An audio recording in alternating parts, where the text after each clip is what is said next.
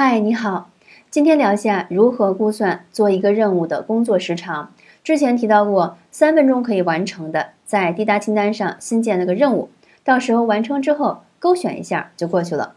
如果是复杂一些的，为了给自己在执行任务时降低压力，我都会在任务标题上写清楚，预计用多长时间完成。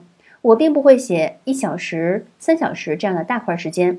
写的都是经过测试之后，比如说一篇文章大概用三个番茄钟，写一个演讲稿大纲大概用一个番茄钟。另外，用纸质本的时候要重新排做事情的先后顺序。以前是要用销毁带，真的是特别不方便，因为任务有难易之分，用时有长短之分。